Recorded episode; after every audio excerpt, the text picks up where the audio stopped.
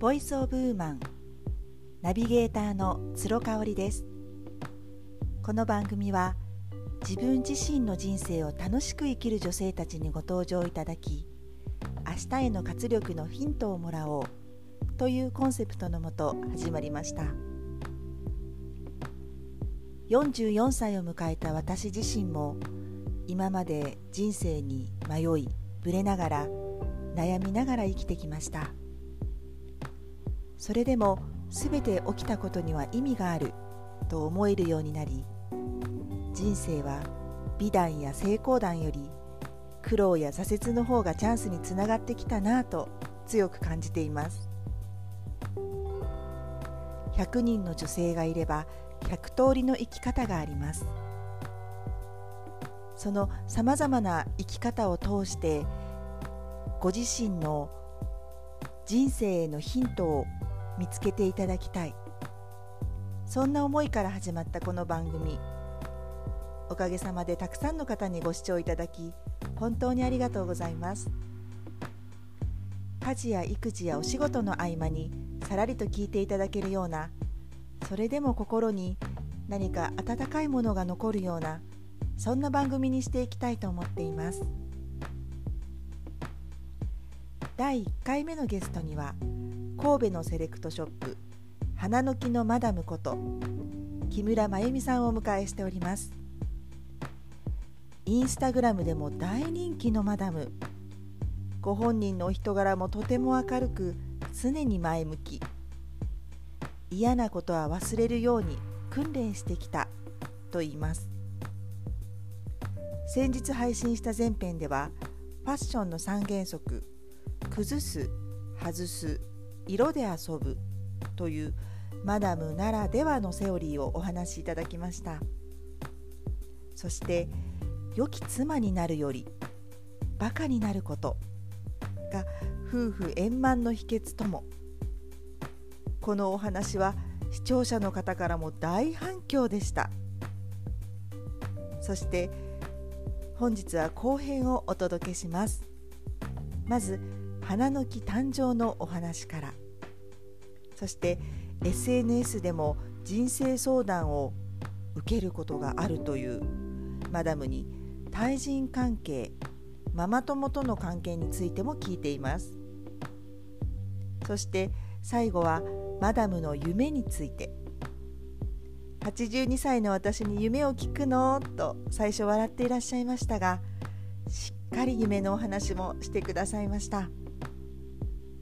本当にパワフルでチャーミングなマダムの素顔が垣間見られる内容となっていますのでどうぞ最後まで楽しみにお聞きください。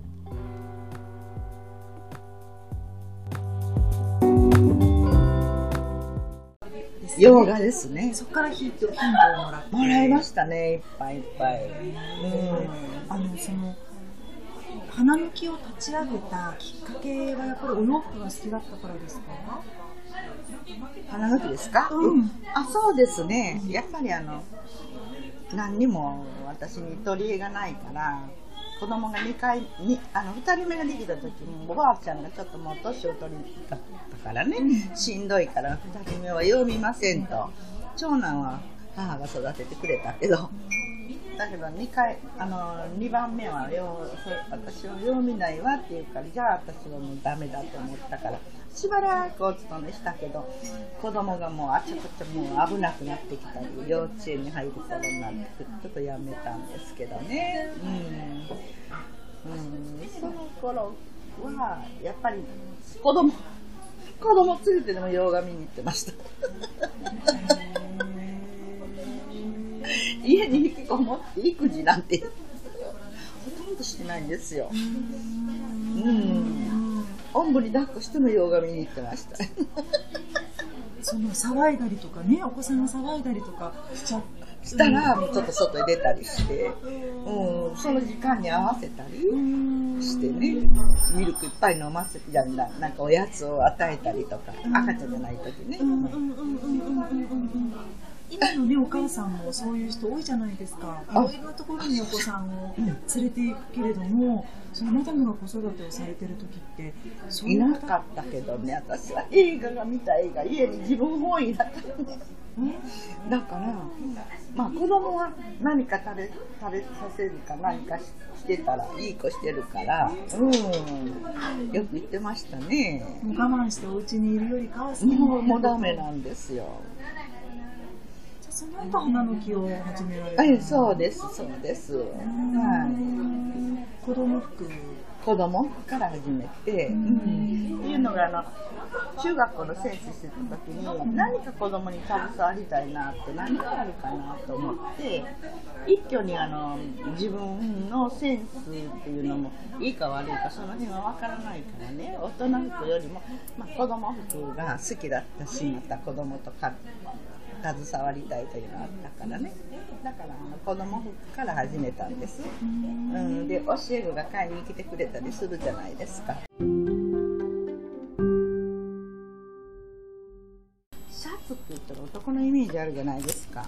あのシャツをフェミニンに女性らしく着こなすっていやじゃないの。それ嫌なの。じゃない。の、うん、シャツはシャツなのよ。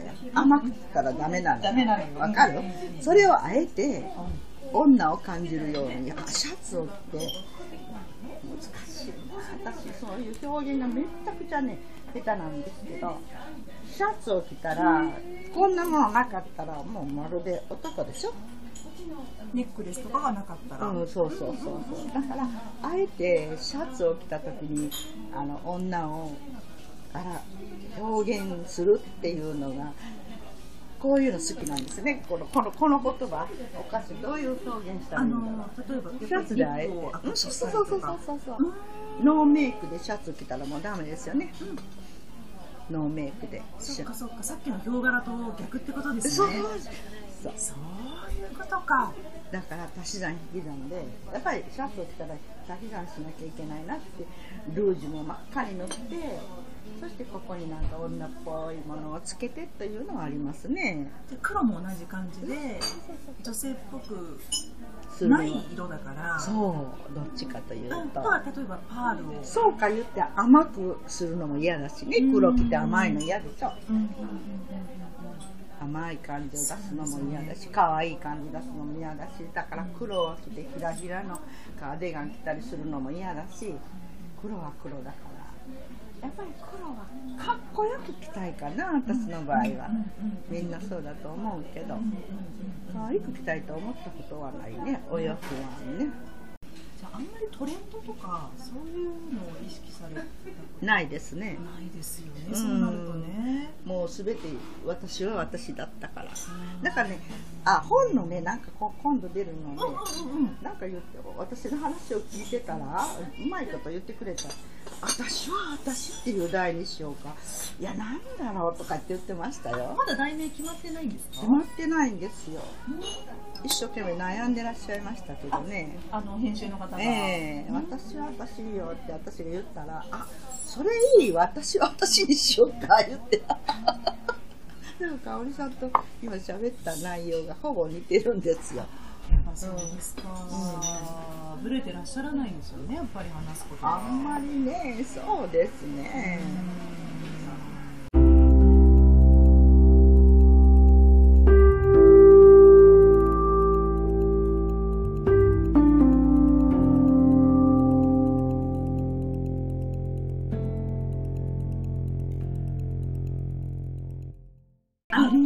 また会いたいなって思う人いるじゃないですか。ありますありますあります。その人はねやっぱりやっぱりそういう人の方がね自分にとってはいいわけ。好きだから会いたいわけでね苦手だともう会いたくもないしんどくなる人いるじゃないですか。ねお話は合わせるけど。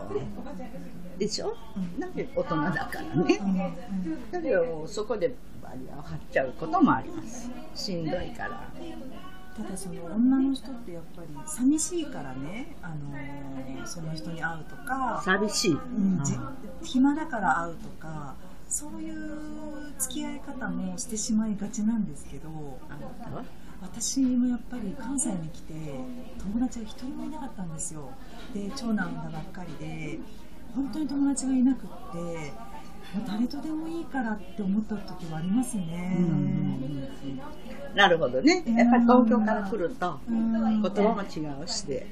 皆さん優しいんですけどね、やっぱりもう家族もいないし仲いい人が全然いなかったからなんか寂しさからこう無理無理にこう付き合っちゃってたっていうのはありましたね。あ、そうなんですか。うんまああの年代からよっても若いもんね。まだの昔はありましたか？そういう昔からはっきりしてた。はっきりしてましたね。嫌い。もう勝手なんですよ、私は。ママ友とかって、うんママ友ね、んありましたけど、うんやっぱりね、ママ友っていうのは30代、40代のこと言うんでしょ？大体、大体。まあ今でもそうだ。小さい時の小さい時。のママ友だもんね、ありましたけど、結局ね、女の人っていうのは、うーん、どう言ったらいいかな。おしゃれさん、おしゃれさんでまあ集まる、なんかなんかこう、グループができるんですけどね、私はそういうのがあんまり好きじゃなくて、だからママ友も、うんいたかいないかな、いたかな。あじゃあ今今が仲良くされて続いてないってことですね。忘れてしまった。いや、一人だけおりますけど。いらっしゃるんだ。その方とはどういうところがあったんですか？やっぱり、おしゃれさんだったし、おしゃれさんだったし、んうん。食べ物とか趣味とかおしゃれとか家庭環境とかがよく似合ってたからうまくこう噛み合ったけど経済的にもねこうはないしん同じぐらいだし。でこうあるとやっぱ争い事もあるしまあそんな争い事はないけどいいなって思うと、まあ、そこからちょっと変な感じになっちゃったりすると嫌だからん。レベルも同じぐらいの人を選びますね。やっぱりね。女の子だから所詮は30歳40歳言ったってでしょう。女の子。女の子ですよ。ありますよ。あとか思って。まだまだってことですね。そうです。まだ女をやっぱり残しちゃってるそうなんですよ。そうですよね。はいそのね対人関ママ友との関係とか、うん。た人間関係で悩んでる人がまた多くてですね。当たり前でしょ。そうですか それは悩んで当たり前だよって当たり前です40代40代。30代40代はあなた今一番も子供には手がかかる夫は浮気しないだろうか。いろいろありますやんね。モテる時期でしょ男だって、ね、60過ぎたら帰また帰ってきたって思うけど。でしょ60過ぎた頃。もういらないわって思うけど。ね。輝いてるじゃないですか2人とも。悩まないのが不思議ですよ。でしょね。あんまりその人から言われて傷ついたことっていうのはそんなにないんですか？そういうわけでもないですよね傷ついたことね。それがねいいことにいいことは覚えてるけど悪いことは忘れる人なんですよ。それをご自身で意識されて。意識して。意識してるんだ、うん。もうねそんなんもう鬱陶しくって面倒くさくって。どうどうさようやったらなら。え？どうやったら気にしないようにできるんですそうですね。やっぱり今だったらあのインスタに没頭したりあのもうちょっと若い時はカラオケとかいうのに逃げたり。映画も好きだから。映画も好きだし、うん、悩み取り込むっていうのがもう若い時からす好きな人じゃなかったから。うん。まあいいかって感じで。じゃあ自分がその逃げ込めるものをいくつか場所をいくつかそうですね。見つけとくってことなんですかね死ぬこと以外はかすり傷を持ってます。かすり傷。悩みなさんなんて。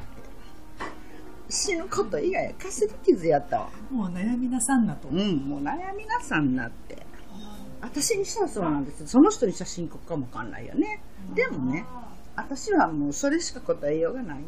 何悩んでんの？って死ぬこと以外はかすり傷だよって。息子にもこの頃にもみんなに言ってきたからお母さんそうだよねって。かすり傷かすり傷。つわつけてちょっとしとき無責任な言葉あでも本当それしかないですもんね、入られないしねその人の中へ別に。入るわけにいかないし、だってだって悩悩みを私に打ち明けたって所詮自分が考えなきゃどうしようもないじゃないですか、自分が考えて飲み込まなきゃしょうがないでしょ、だからその過程だけを人はどう思うのかなを知りたいだけであってね。こんな悩みがあんのって。それを自分が解決すりゃいいことなんで解決できるんです自分で。絶対できると思う。だけど人にこう言ったらどういう反応をを返ってくるかなが知りたいわけであって結論自分が出すんじゃないですか？そうでしょう最後にあのマダムの夢ですね。あのねなんかメールに書いてあったけど「夢を語ってくださいますか?」って「あなた私に夢を聞く？あと何年生きると思う?」そら夢っていうのはすごく楽しいことよ。夢を持たなきゃ生きてはいけないって思うけど私まだだってもうあなた82でしょ？それやりたいこと数えきれないくらいあるけどありますよそれ。ありますあります例えばおばあさんになったからといってじゃあ私はねおしこうしておしゃべりだからまずおしゃべりがしたい場所を作りたいじゃないですか。ね思いません、そうなそうだったんですね、うん、あじゃあこういうなんかカフェみたいな。そうそうそうそうそう。やってほしいです。いやいや。でなんか自分勝手にとにかく好きな時間に開いて好きな時間に閉めて帰る。余裕がないとまたできませんけどなんかねやりたいことはまだ他にもいっぱいありますけどね。もうやっぱり自分がおしゃべりができる人とおしゃべりをするのが楽しい人が集うところのようなのをやりたいですね。そうです。うん、きそう？すぐできちゃいそうな気が。いりますよ。もちろんねそうですけどね。うわ素敵だな。会社やっていかがですか？私もね好きですね。そうでしょいう場所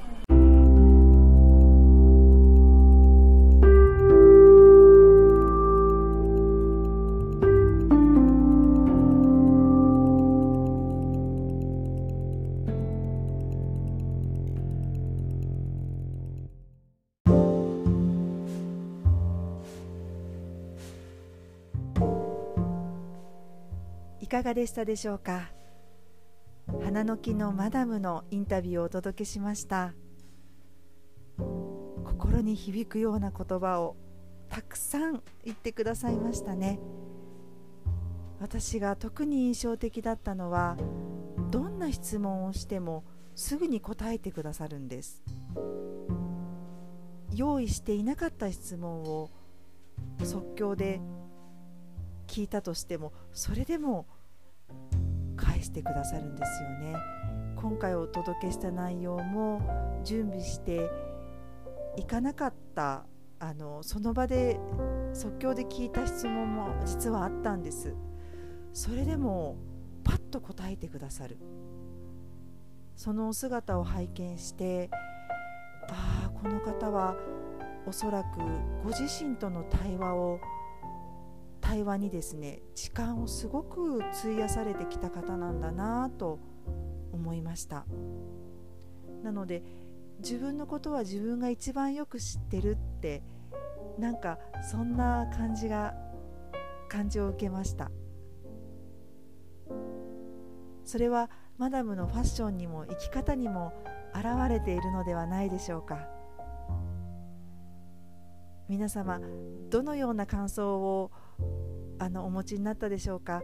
ぜひまた私のインスタグラムやブログにもメッセージお寄せください。実は2回目のゲストももう決まっているんですがまだインタビューが取れておりませんので次回配信はもしかするとまた私一人の回でお届けすることになるかもしれません。私が気になっていることあとはおすすめの本のお話か何かもしたいなと思っています。またリスナーさんからのご質問などにも答えていきたいと思っています。実は私が6月から神戸で行っているミニセミナーについてもご質問いただいています。まあの突如として始めましたのでどんな内容なんだろうどんな感じでセミナーをやってるんだろうって不思議に思っていらっしゃる方あのたくさんいらっしゃるようでですねありがたいことにご質問を頂戴しています。これはセミナーという名前をつけているんですがあの私は講師という立場でお話をするのではなくいわゆるファシリテーターというあのつなぎの役目をしています。皆さんと皆さんがこう楽しくあの思いをですねシェアできるようなそんな場所を提供するあの役目というのが私だと思っています。もちろん私から発信することもありますがあの基本的にはご参加の皆様との、えー、いろんな思いをシェアする場所というふうに考えています。ただあのどうしてもお話をするのが苦手な方そういう回もあります。あのお一人としてこうお話をするのがあまりお好きじゃない回もあるのでそういう場合はもう最初から最後まで私が喋ってあの行くというそういう内容にもなっています。とにかくその生き方や悩みや何かそういうことには正解もないし自分自身が気づいて前に進むっていうそのヒントを得られる場所って実はあんまりなくってですねあの本を読んでもあの誰かの、まあ、それこそセミナーに行ってもですねそのご自身に落とし込まないとっていうところがあると思うんですね。あのお友達とランチに行ったりとか楽しいことをするっていうそれもすごくプライスレスというか貴重な体験だとは思うんですが人生について自分自身について真剣に考える時間っていうのをあえて持ちましょうっていうのが私が今神戸で行っているセミナーのコンセプトになっています。あのこちらもですねあの年内は確実にやるんですが、えー、最終1月をもって一旦休止をあの考えておりますのでそれまでにぜひご興味のある方は一度でもあのご参加いただければ嬉しいです。いろんなあのテーマを設けておりますのでまずはテーマからあのご興味のあるテーマがあればご参加いただければと思います詳細は私のインスタグラムの方にあの上げておりますのでご確認をよろしくお願いいたしますそれでは次回の配信までお楽しみにお待ちくださいナビゲーターは私鶴香織でした。